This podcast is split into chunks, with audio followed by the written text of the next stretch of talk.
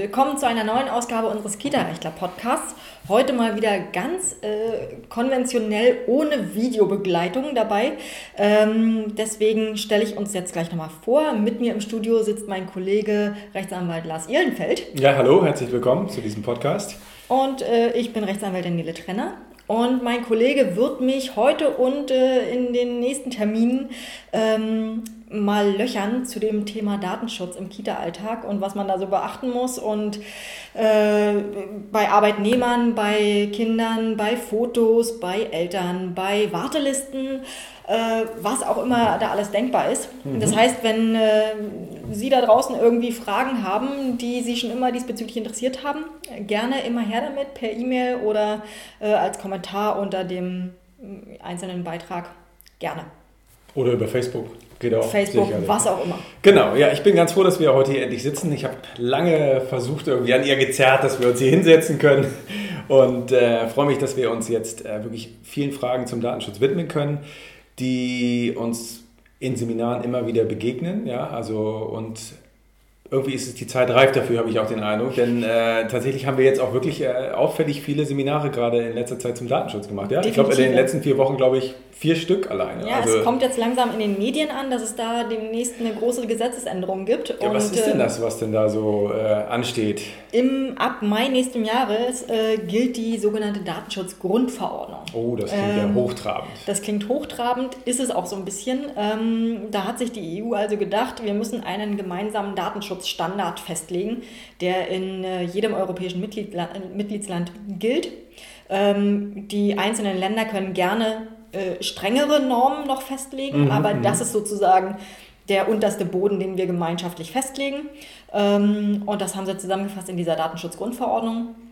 Und ähm, gleichzeitig hat dann, beziehungsweise etwas im Nachgang, aber zum gleichen Zeitpunkt tritt es in Kraft, hat die äh, Bundesregierung hier gesagt, wir schaffen ein neues Bundesdatenschutzgesetz. Ach so, ein ganz neues Bundesdatenschutzgesetz oder ist es überarbeitet entsprechend? Es ist äh, vom Aufbau und so weiter ist es erstmal ganz neu. Es gibt natürlich viele Sachen, die gleich geblieben mhm. sind, aber äh, es hat sich schon durchaus auch ein bisschen was geändert. Okay, gut bevor wir da vielleicht so ein bisschen einsteigen, ne, was da tatsächlich so auf uns zukommt, ähm, vielleicht nochmal das, was ich mir so vorstelle in den nächsten paar Einheiten oder in den nächsten Stunden. Oh. Äh, oh. ähm, Keine Angst machen. Also bevor wir wirklich in konkret, ins Konkrete gehen und uns wie gewohnt praxisnah und verständlich mit Datenschutz in der Kita beschäftigen oder in Hort und Krippe natürlich Machen auch. wir es erstmal nur theoretisch? Machen wir es nur theoretisch und total abstrakt und überhaupt nicht verständlich. ähm, nee, würde mich einfach nochmal interessieren, einfach nochmal von einem Experten nochmal so ein paar Grundbegriffe erläutert zu bekommen. Der Datenschutz ist ja, man sagt ja immer, das ist der neue Umweltschutz, aber worum geht es denn eigentlich bei diesem Datenschutz eigentlich? Ähm, ja, das ist eine gute Frage. Das stelle ich auch immer tatsächlich beim, am Anfang eines Seminars, diese Frage. Was, was schützt denn der Datenschutz für Daten? Ähm, zählt dazu zum Beispiel auch irgendwie ähm, die, die ähm, Mittagsliste, also sprich, was gibt es in der nächsten Woche für, mhm. für Mittagessen in der Kita? Zählt das mit dazu? Zählt da vielleicht die Telefonnummer der Kita mit dazu? Äh, oder sind das eher ganz andere Daten, die dazu zählen? Und, ähm, ich nehme an, es sind ganz andere nach dem Aufbau ja, ich habe es vielleicht ein bisschen vorweggenommen damit, ja. ähm, es sind tatsächlich personenbezogene Daten. Mhm. Das heißt, alle Daten, die irgendwie Rückschlüsse darauf ziehen lassen, äh, welche Person gemeint ist damit oder welche Person es betrifft, die sind ähm, unterliegen einem besonderen Schutz. Mhm, mh. Und äh, das sind also, was fällt uns da ein? Natürlich Name, Anschrift, Geburtsdatum, aber eben zum Beispiel auch Fotos. Weil, na klar, wenn ich mir ein Foto angucke von einem Kind oder von einem Arbeitnehmer, mhm. dann sehe ich sehr genau, wer das ist und was ihn ausmacht. Mhm. Blonde Haare, blaue Augen sehe ich jetzt hier gerade mir gegenüber. Mhm. Äh, und ähm, das ist sozusagen ein wiedererkennbares Merkmal.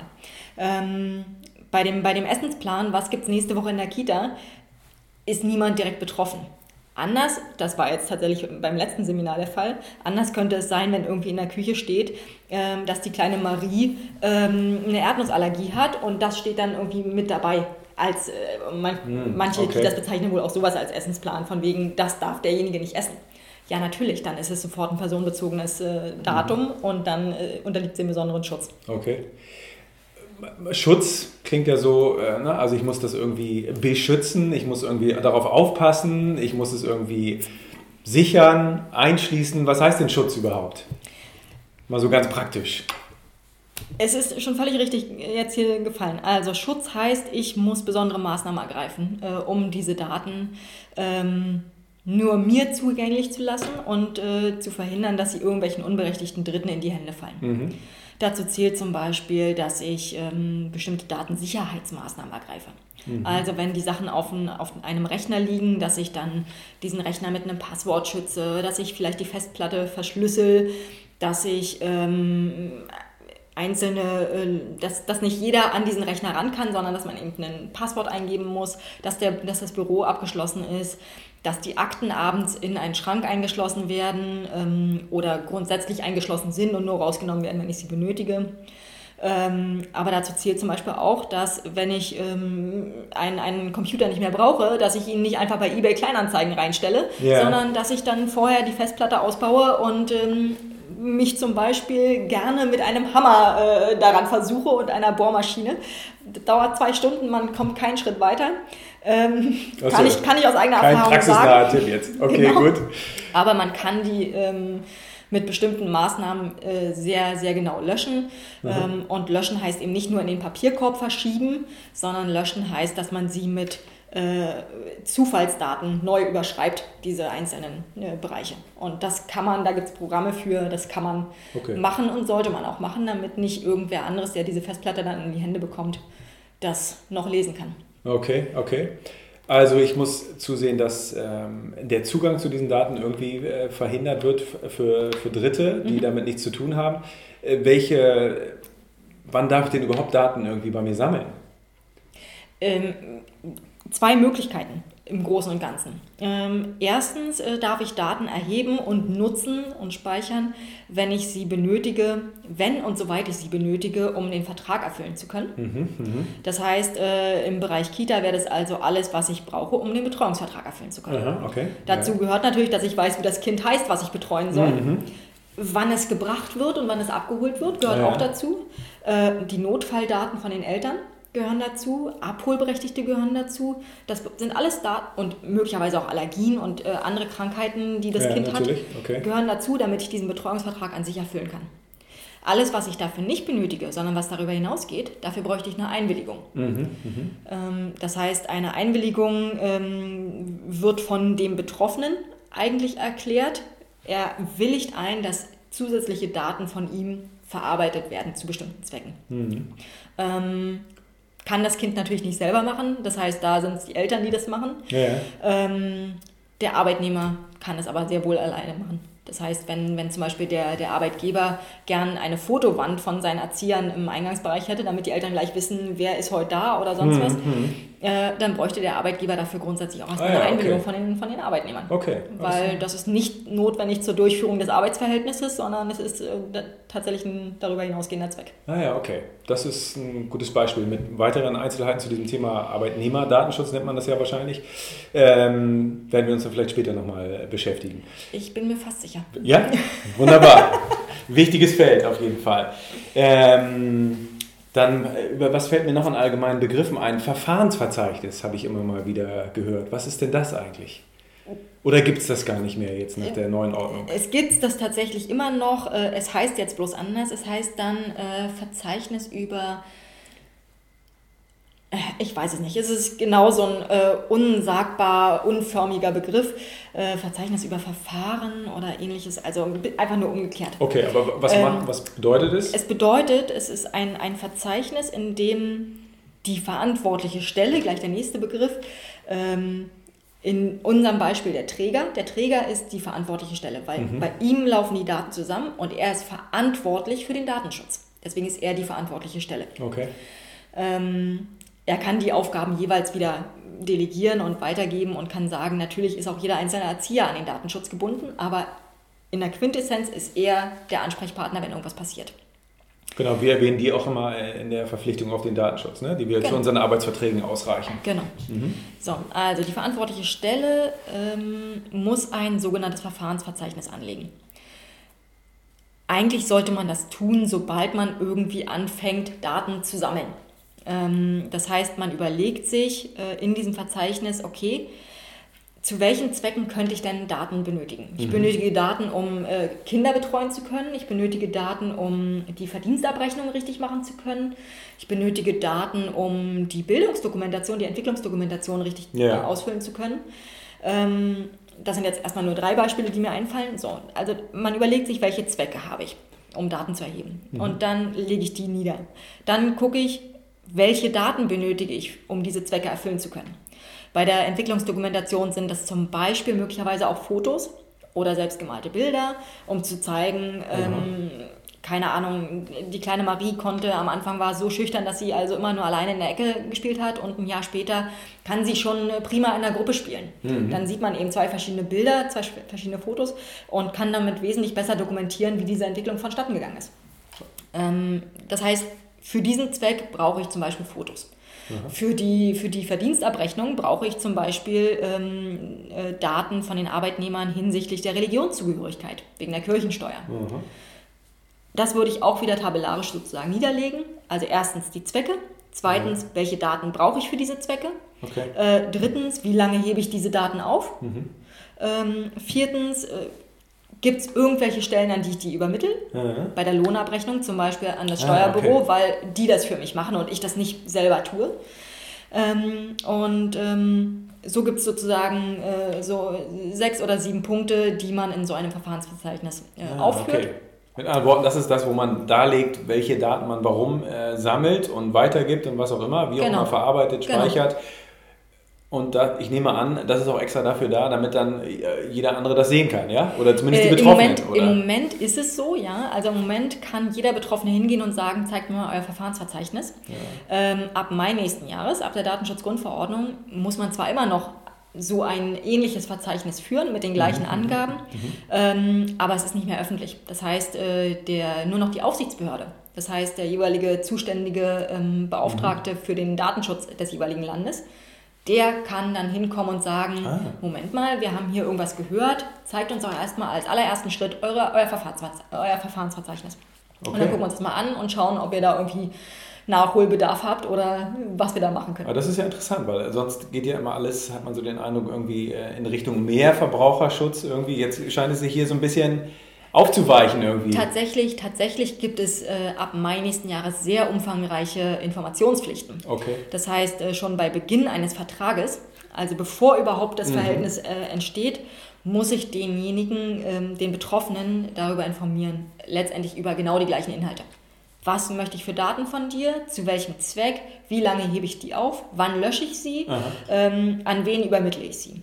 Okay. Ähm, und über diese Daten muss ich quasi mittels eines Merkblattes oder sowas äh, informieren. Das heißt, äh, jeder, jeder neue Arbeitnehmer, jedes Elternpaar, ähm, was zu mir kommt, kriegt dann irgendwie dieses, Arbeits-, dieses Merkblatt und äh, da steht letztendlich genau das Gleiche drauf. Ah, okay. okay. Es steht allerdings nicht drauf und das wird in so einem Verfahrensverzeichnis sehr wohl äh, auftauchen, ähm, wie ich die Datensicherheit umsetze.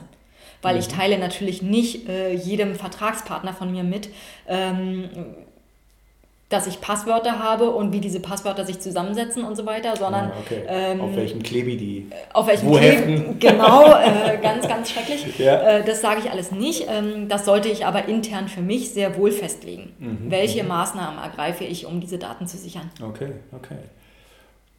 Spannend. Und dann habe ich immer noch gelesen, äh, gibt es einen Datenschutzbeauftragten. Was hat der denn für eine Funktion? Und äh, was macht der? Braucht man den unbedingt oder Äh, der ist das Dat irgendeine Arbeitsbeschaffungsmaßnahme? Nee, ist keine Arbeitsbeschaffungsmaßnahme, erstaunlicherweise. Ähm, der macht durchaus Sinn. Ähm, weil, wenn man sich mal so anguckt, was man tatsächlich in, was gerade im Kita-Bereich so für Daten anfallen, dann ist das schon teilweise wirklich höchst sensibel. Es sind eben nicht nur Name und Anschrift, was ja schon gefährlich genug sein kann, ähm, sondern es sind auch ziemlich, also wirklich sensible Daten in Bezug auf ähm, sexuelle Präferenzen, wenn man zum Beispiel zwei Mütter, zwei Väter äh, oder auch Mutter und Vater hat, das ist ja immer dann sehr eindeutig. Religionszugehörigkeit bei den Arbeitnehmern, möglicherweise auch bei den Kindern, ähm, aber auch Krankheiten, was ja wirklich extrem sensibel ist, ähm, oder auch möglicherweise Entwicklungsverzögerungen und so weiter. Das, das sammle ich alles, weil ich das für die Vertragserfüllung benötige. Und wenn diese Daten in die falschen Hände geraten, dann ähm, kann man sich vorstellen, dass damit ziemliches Schindluder getrieben wird. Und ähm, deswegen sieht das Bundesdatenschutzgesetz jetzt schon äh, und auch später noch vor, dass man äh, in bestimmten Fällen ähm, einen Datenschutzbeauftragten in jedem Unternehmen sozusagen benötigt. Ähm, in jedem Unternehmen? Ja, also ähm, nicht in jedem Betriebsteil, aber ja, in ja, jedem. Okay. So. Mhm. Und zwar ähm, sieht es das vor bei einer ähm, Zahl von, also wenn zehn Mitarbeiter mhm. regelmäßig mit der automatisierten Verarbeitung zu, äh, befasst sind. Jetzt okay. kann man sich den kleinen Kinderladen vorstellen. Der hat, fragen, ja. Genau, der hat halt drei nur drei Angestellten oder so, genau, maximal. Genau. So, dann würde man also sagen, oh, Gott sei Dank, fallen mhm. raus. Ganz so einfach ist es nicht. Denkst du? Ja. Genau, weil äh, diese zehn Mitarbeiter, das zählt halt nur, wenn man die normalen Daten verarbeitet. Wenn man diese in diesen Bereich kommt, wo man diese höchst sensiblen Daten hat, dann muss man eigentlich immer einen Datenschutzbeauftragten haben. Mhm. Beziehungsweise entsprechend ähm, bestimmte Voranfragen machen bei dieser Aufsichtsbehörde und sagen, ich möchte jetzt diese und jene Daten verarbeiten, kann ich das. Davon bin ich nur befreit, wenn ich eben einen Datenschutzbeauftragten intern in gewisser Weise habe. Von dieser Anfrage bin ich befreit dann? Genau, mhm, genau. Mhm. weil äh, ansonsten ist die Aufsichtsbehörde halt dafür da, zu prüfen, dass kein, keine ähm, unangemessenen Daten verarbeitet werden. Ähm, Und in unangemessener Weise wahrscheinlich. Genau, so ja, genau, okay. genau. Mhm, mhm, so, das heißt, ähm, jede, eigentlich jeder Kita-Träger äh, äh braucht einen Datenschutzbeauftragten. Ähm, und äh, das kann halt auf äh, zweierlei Arten passieren. Ja. Entweder, wenn er groß genug ist, äh, kann man sich natürlich überlegen, ähm, prima, wir haben sowieso schon einen Betriebsrat, der einen besonderen Kündigungsschutz hat, dann können wir auch noch den Datenschutzbeauftragten haben, so, der einen besonderen das gehört auch dazu, hat. Der hat einen besonderen Kündigungsschutz auch. Genau, okay. genau, den werde ich dann also nicht mehr los. ähm, aber wie gesagt, wenn ich schon den Betriebsrat habe, was soll dann noch der Datenschutzbeauftragte? Mhm. So. Könnte man sich also überlegen. Ähm, der muss allerdings äh, eine besondere Fachkunde haben. Ähm, und äh, ich muss ihm regelmäßig, genauso wie dem Betriebsrat, diese Weiterbildungsmöglichkeiten geben und so weiter. Okay. Wie, wie bekommt man denn diese besondere Fachkunde? Gibt es da Vorgaben? Oder? Äh, da gibt es einfach Seminare. Okay. Und ähm, man muss diese Fachkunde dann eben im Zweifel mittels einer, einer Teilnahmebescheinigung oder eines Zertifikats nachweisen mhm. können gegenüber der mhm. Aufsichtsbehörde. Mhm. Ähm, und zusätzlich äh, die Aufgaben eines, eines solchen Datenschutzbeauftragten sind halt, er überprüft, dass die ähm, Datenschutzgesetze eingehalten werden und gibt dann seinem Träger ähm, ja. den Hinweis, da müssen wir nachbessern oder da müssen wir, da sind wir nicht richtig auf der Spur oder da machen wir was falsch. Ähm, er ist nicht dafür verantwortlich, den dann dazu zu bringen, das richtig zu machen. Aha. Das nicht. Aber, aber hinweisen. Er, aber er muss darauf hinweisen mhm. und mhm. äh, dann ist es immer noch Sache des Unternehmers, des Trägers, mhm. zu sagen, interessiert mich alles überhaupt nicht, mache ich nicht. Oder aber, oh, super Hinweis, alles klar, da ändern wir was. Dann muss er natürlich die Verfahrensverzeichnisse auf, äh, auf, äh, auf dem aktuellen Stand halten. Er muss. Ähm, muss, der denn, ganz kurz, muss er denn sich dann eventuell, wenn der Arbeitgeber seinen Hinweisen nicht folgt, sich möglicherweise ihn dann sogar bei der Aufsichtsbehörde verpfeifen? Mhm. Oder? Hm. Nee, ganz so weit geht es nicht. Also wenn natürlich mhm. irgendwie, wenn er das Gefühl hat, das ist hier wirklich brenzlig, mhm. dann muss er gucken, welche nächsthöhere Stelle es gibt. Ja. Und an irgendeiner Stelle gibt es halt keine höhere Stelle mehr als außer dem, der Aufsichtsbehörde. Okay. Ähm, aber erstmal sollte er sozusagen den internen Weg ab, okay. abwarten oder abgehen. Ähm, dann hält er die ganzen Verzeichnisse auf dem, auf dem aktuellen Stand. Yeah. Ähm, er ähm, hat im Blick, welche Einwilligungserklärungen vorliegen mhm. und welche möglicherweise widerrufen wurden. Er steht zur Verfügung, äh, wenn Betroffene wissen wollen, welche Daten verarbeitet wurden mhm. und wo die sich befinden und wie lange die gespeichert werden. Und äh, die letzte Aufgabe ist dann auch noch die Schulung von Mitarbeitern. Okay. Er muss also regelmäßig mal über Neuerungen informieren und so weiter. Ist also schon ein ganzer Batzen. Ja. Ähm, wird er wahrscheinlich für freigestellt zum Teil? Oder? Er wird dafür genau wie der Betriebsrat teilweise ja. freigestellt. Ja, okay. Genau. Mhm. Das heißt, man, äh, ja, man sollte sich schon überlegen, ob man das tatsächlich intern machen möchte, weil mhm. ist schon erstmal ein Aufwand. Geht aber eben genauso auch extern. Man mhm. kann sich also irgendeinen Dienstleister, zum Beispiel Rechtsanwälte, so. äh, ja. Zwinker, Zwinker, äh, zum Beispiel Rechtsanwälte äh, suchen und äh, kann sagen, wunderbar, macht ihr bitte den externen Datenschutzbeauftragten für mich. Ah, okay, okay. Und dann übernimmt der eben genau diese Aufgaben. Führt, genau die Verzeichnisse auf dem Laufenden genau, und, und, so weiter. Genau. Okay. Ah, okay. Spannend. Okay, jetzt ist mir gerade noch ein Begriff äh, oder eine Sache ist mir gerade noch aufgefallen im Gespräch hier gerade. Ähm, Datenschutz gilt, wir haben wir am Anfang gehört, nicht für alle Daten, aber es gibt offenbar doch Unterschiede zwischen sensiblen Daten und irgendwie anders gearteten Daten, die trotzdem dem Datenschutz unterfallen, mhm. oder? Äh, kannst du das nochmal erläutern? Na, was heißt Unterschiede? Also ähm, das, das Schutzniveau ist okay. sozusagen ein bisschen anders. Mhm. Ähm, von den meisten Leuten wird man tatsächlich auch irgendwie, gerade in heutigen Zeiten, online oder sonst wo zum Beispiel äh, die Anschrift finden oder eine Telefonnummer finden. Das heißt, das sind Daten, die gibt man so ein bisschen, da ist man so ein bisschen freigiebiger, äh, okay. die selber rauszugeben. Äh, andere Daten, eben diese besonders sensiblen, die gibt man eben nicht so gerne raus, weil ja, man meint, äh, wer weiß, was mir daraus für Nachteile erwachsen. Okay.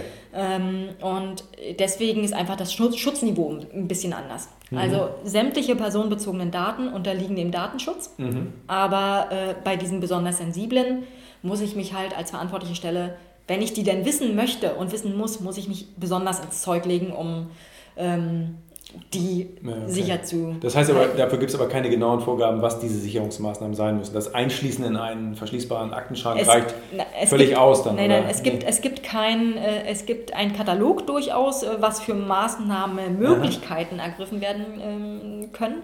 Mhm. Ähm, aber tatsächlich wird gesagt, okay, bitte guck dir an, welche Daten du hast und wie äh, sensibel diese Daten sind, wie sehr du sie also schützen musst. Das okay. wird jeder verantwortlichen Stelle selbst überlassen. Ah, okay. Ähm, das heißt, ähm, wenn ich zum Beispiel irgendwie ähm, eben ich, jetzt fällt mir kein Beispiel ein, wenn ich eben kein, äh, kein Büro habe, weil ich so eine kleine EKT bin, mhm.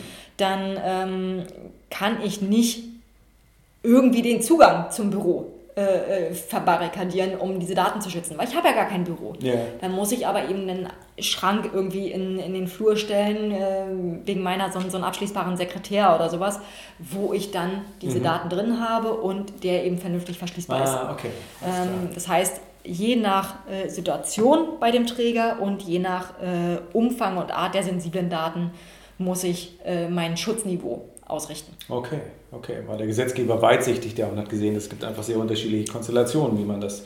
Könnte man weitsichtig nennen, ja. ja. okay.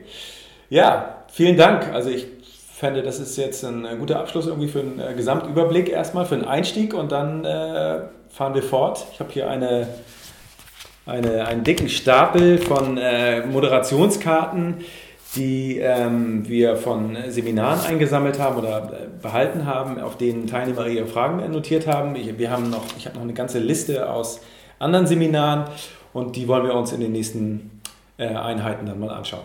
Genau. Bis dahin. Bis dann. Tschüss. Tschüss.